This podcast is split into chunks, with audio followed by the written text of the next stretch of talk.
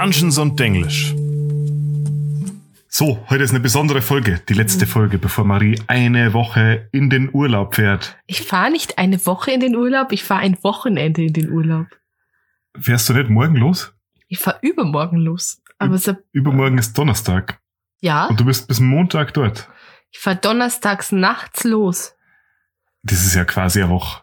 Es ist ein Wochenende und du bist einfach ein Lelek.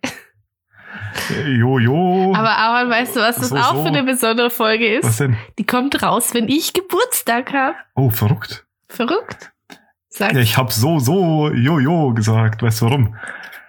Weil sich das auf das, das Topic unserer Folge reimt. Es geht nämlich um Volo. Sorry, mir, geht, nicht mir, gehen die Intros aus. Ich weiß auch nicht, was ich machen soll.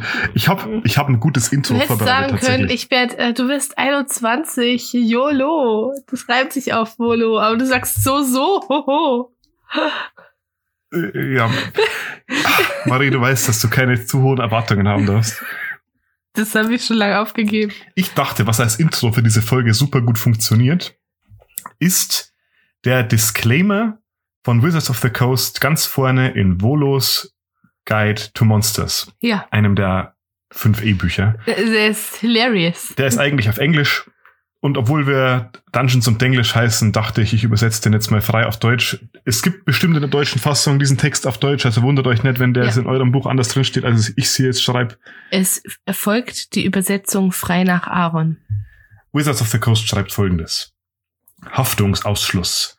Wizards of the Coast bürgt nicht für die Gültigkeit der in diesem Band von Volothamp Gedam bereitgestellten Informationen und gibt keinerlei Garantien.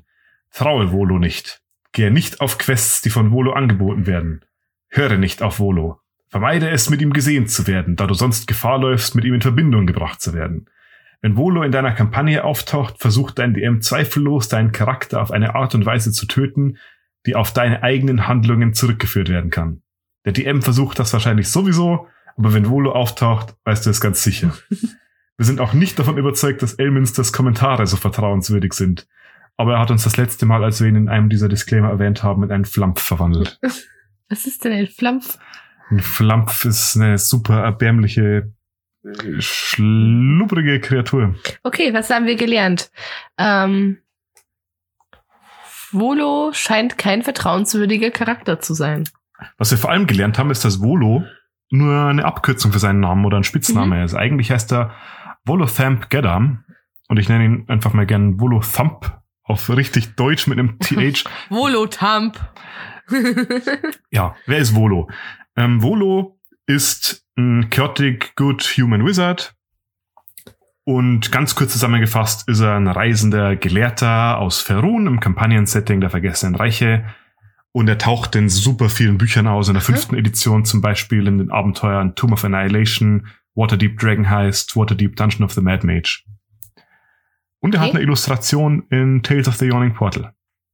Mhm.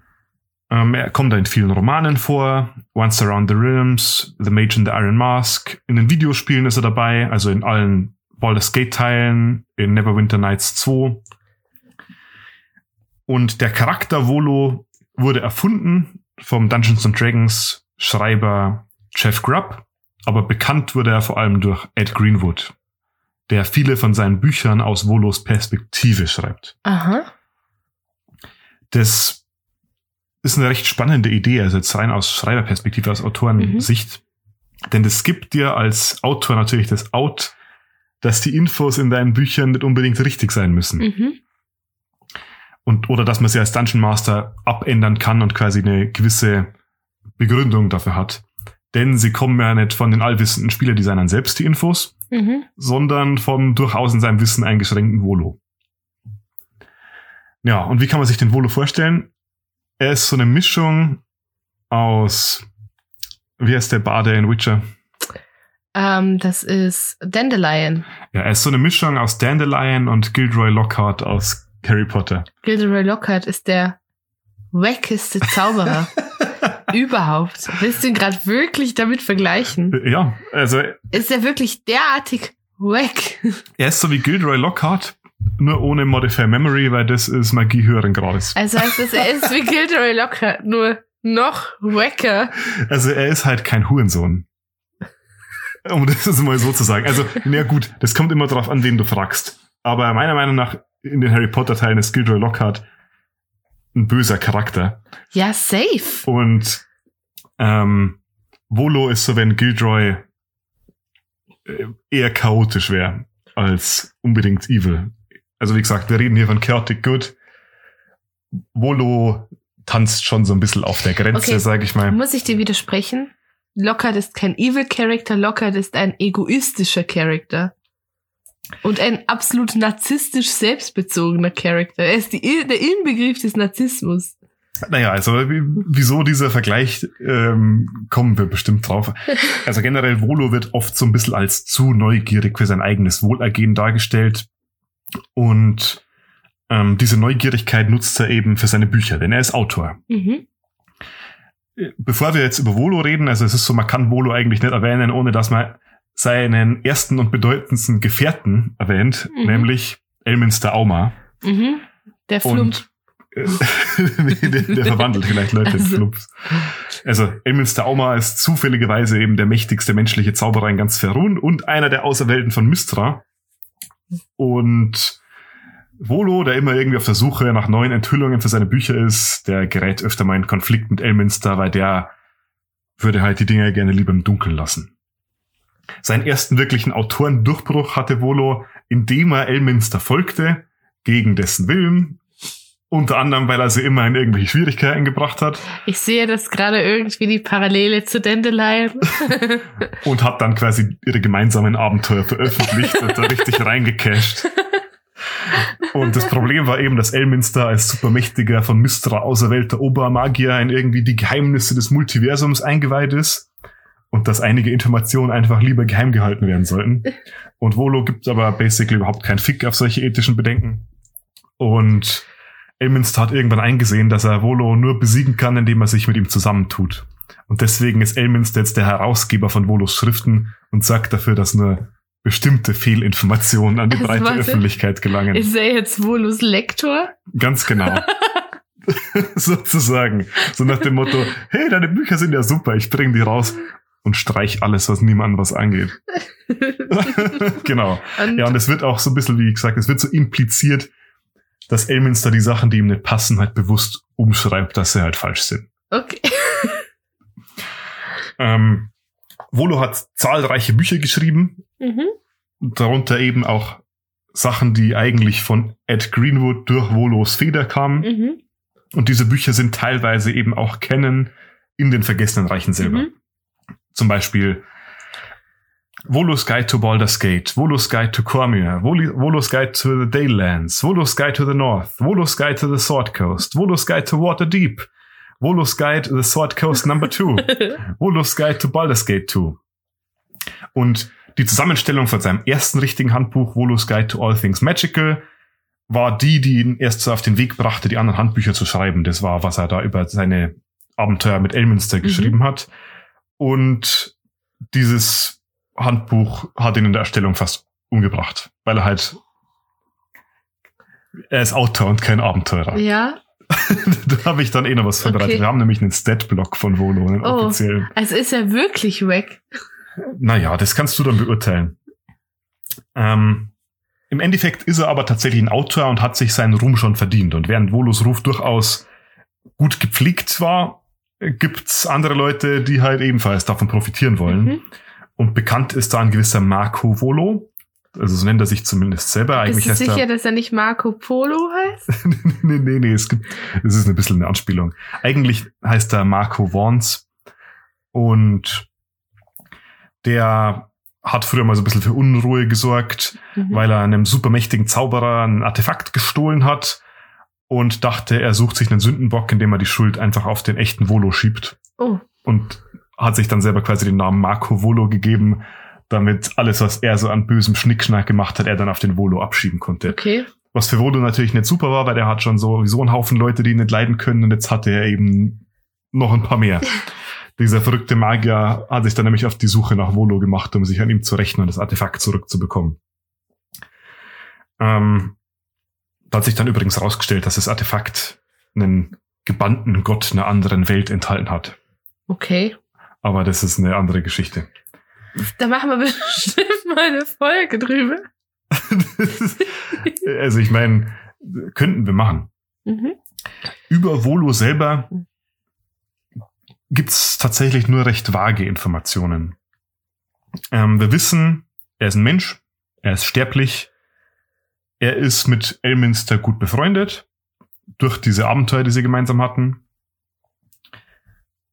Und vom Alter her ist er wahrscheinlich so irgendwo zwischen 40 und Mitte 50. Mhm.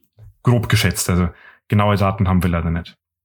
Wir wissen irgendwann um 1385 rum wurde Volo wahrscheinlich durch irgendeine selbstverschuldete Dummheit mit einem Imprisonment-Zauber gebannt und eingekerkert. Okay. Der Zauber heißt auf Deutsch auch Einkerkerung. Und kam erst so rund ein Jahrhundert später wieder frei. Oh. Ähm, daraufhin hat Elminster ihm so erzählt, was so abgeht in der Welt. Also hat ihm erzählt von der Zauberpest, also die Mhm. Spell Plague und vom Second Sundering, dem zweiten Zerreißen. Das, glaube ich, haben wir immer so grob angeschnitten, was es damit so Mhm. auf sich hat, oder? Das hängt alles mit Mistras Niedergang äh, zusammen. Wenn ihr da mehr darüber wissen wollt, schaltet unsere Mistra-Folge ein, eine meiner Favoriten. Sehr, Was, was lachst du? Weil, wie du das gerade gesagt hast, wie so ein Verkäufer, der auf dem Markt steht und sagt, oh ja, hier probier's mal den Fisch, das ist einer meiner Favoriten. Wie so ganz so gut Fisch. kommen Sie ran, kommen Sie ran. Hier werden Kommen Sie Sie ran. genauso beschissen wie nebenan. Der Spruch könnte von meinem Opa sein. Ja, das ist so ein richtiger Allmann-Boomer-Spruch. Ja. Den habe ich ja bestimmt von meiner Oma oder so. okay, ja, erzähl weiter. Jedenfalls daraufhin, nachdem er zurückkam aus seinem Imprisonment, hat er sich umges äh, umgesehen nach schönen Aufgaben, die er bewältigen Mhm. konnte und hat vor seinem Rivalen Randilus Quelver für die ungeheure Summe von 99 Goldstücken darauf eingewilligt, das wunderschöne Tal von Barovia zu erforschen. Also er ist, warte, er ist nicht nur weg, er ist auch dumm. Äh, Naja, also vielleicht ist er zumindest nicht so gut, was wirtschaftliche Dinge angeht. Also ich meine, 99 Goldstücke ist jetzt nicht wenig für einen durchschnittlichen ähm, Für einen durchschnittlichen Abstecher nach Barovia. ja, wie man sich denken kann, also der unweigerlichen und unendlichen Gefangenschaft in Ravenloft ist er nur entkommen, weil er eins von Elminsters Artefakten dabei hatte, das ihm da rausgeholfen hat. Scheiße. ähm, Ravenloft schneiden wir übrigens in unserer, wie heißt, wir haben so eine Bonusfolge zu Ravenloft. Was findest du? Ich mache jetzt so viel Marketing. Ja. Wir, wir machen sonst keine Werbung, dann muss ich wenigstens in unserem Podcast Werbung für uns selber machen. Was? ähm, ja, wie gesagt, das war jetzt so um 1482 rum, weiß man nicht so genau. Irgendwann zwischen 1480 und 1490 wissen wir, war Volo dann eine Zeit lang in Port Jansaro. Das können wir nachlesen in Tomb of Annihilation, da kann man ihn tatsächlich treffen. Warum war er dort? Um in den örtlichen Tavernen Werbung für sein neues Buch zu machen, natürlich. Und ein paar naive Abenteurer auf falsche Fährten zu locken. Mhm. Etwas später, in den 1490ern, ist Volo zurück in Waterdeep und schreibt an seinem neuen Buch Volo's Guide to Spirits and Spectres. Da treffen wir ihn in Waterdeep Dragon Heist und Waterdeep Dungeon of the Mad Mage. Wie Mhm. heißen die auf Deutsch? Schau mal ins Bücherregal. Äh, da war Waterdeep Drachenraub und dann noch Waterdeep Verlies des wahnsinnigen Magiers. Ah, super. Genau. Ähm, hätte man sich eigentlich denken können. Das war eine ziemlich wörtliche Übersetzung. Was wir später noch wissen, 1492 ungefähr in Baldur's Gate 3, da erfahren wir, dass Volo zwischenzeitlich mal in einen gewissen Smaragdhain gereist ist, um eine einzigartige Rasse von Goblins zu erforschen. Und die haben ihn dann ohne Diskussion einfach mal gefangen genommen. Ähm, Wie es weitergeht, erfahrt ihr im Spiel. ähm, sollen wir direkt mal in den Statblock reinschauen, Marie, Zeig mir mal den? Statblock, ja. Der Statblock ist aus Tomb of Annihilation, das heißt, wir reden hier von Volo so um 1485 rum. Darf ich kurz was dazu sagen? Ja. Ich habe halt echt gedacht, dass Volo so der mega mächtige Magier wäre. Ich bin jetzt fast ein bisschen schockiert. ja, also man muss hier ein bisschen Unklarheiten aufklären, finde ich. Okay. Also, Volothamp Volo Geddam aus Tomb of Annihilation. Medium Humanoid Human. Chaotic Good. Max, uns passt jetzt vorlesen, Marie. Also, er, er hat eine Armor-Class von 11, aber was mich viel mehr schockiert, er hat 31 Hitpoints. Naja, besser als nix. Ich, ich kann hier mal kurz vorweggreifen. Wir reden hier von Challenge ein Viertel. Und er ist ein First-Level-Spellcaster. Scheibenkleister. Strength 9, Dex 12. Jetzt hast du mich doch nicht verlesen lassen. Ja, mach weiter.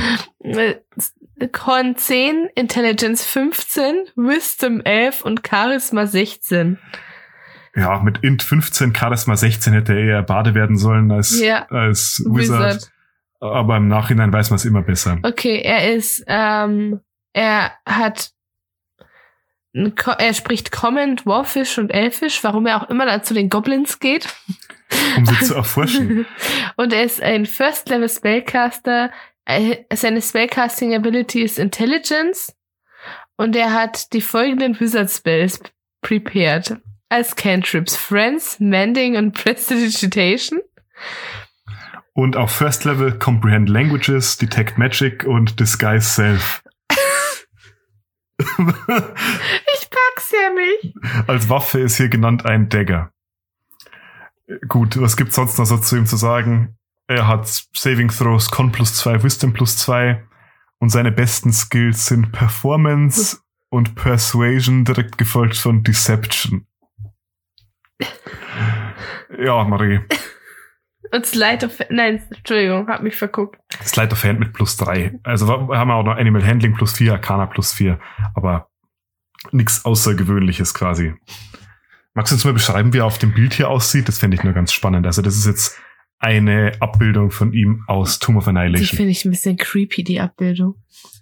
Ja, er wird, er wird auf verschiedenen Illustrationen Mhm. teils wildly different Okay, gezeichnet.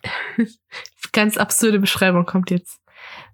Wenn ihr schon mal so abends um halb zehn in einem Wirtshaus wart und ihr schaut so hinter in das dunkelste Eck, da sitzt ein ähnlich aussehender Typ mit seinem Weizenstutzen, schaut in sein halbleeres Glas rein und ich frage mich dann immer, was in seinem Kopf so vorgeht.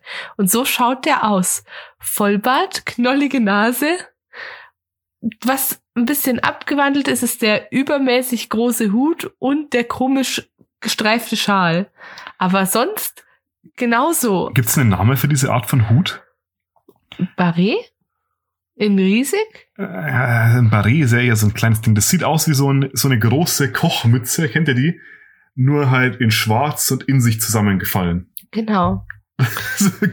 so ungefähr kann man sich das vorstellen. Ja. Ähm, spannenderweise sind wir jetzt schon durch. Oh. Viel mehr gibt's zu Volo eigentlich nicht zu sagen. ich habe mir eigentlich, ich habe mir, ich habe mir so einen richtig deepen Charakter so richtig großartig vorgestellt. Und dann kommt so ein Wacko mit einem Challenge Rating ein Viertel um die Ecke. Tja, nee, ich, ich dachte, das ist ganz witzig, weil über Volo findet man tatsächlich relativ wenig im Netz. ähm, wenn man mehr über ihn erfahren möchte, glaube ich, ist man in den Romanen besser aufgehoben. Also insbesondere den, die ich ganz am Anfang genannt habe. Also ähm, Dings Once Around the Realms und. The Mage in the Iron Mask.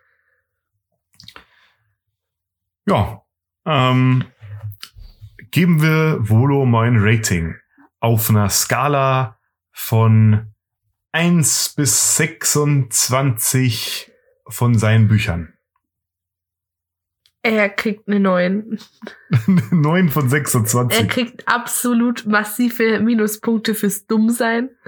Er hat eine Int von 15. Ja, dann ist er nicht besonders weise. Das stimmt, er hat eine 11. Ja. Ähm, und weil er einfach gerade meine, meine Vorstellungen richtig gecrushed hat. ich, ich verspreche euch, die nächste Charakterfolge, die wir machen, machen wir zu Elminster. Echt? Okay.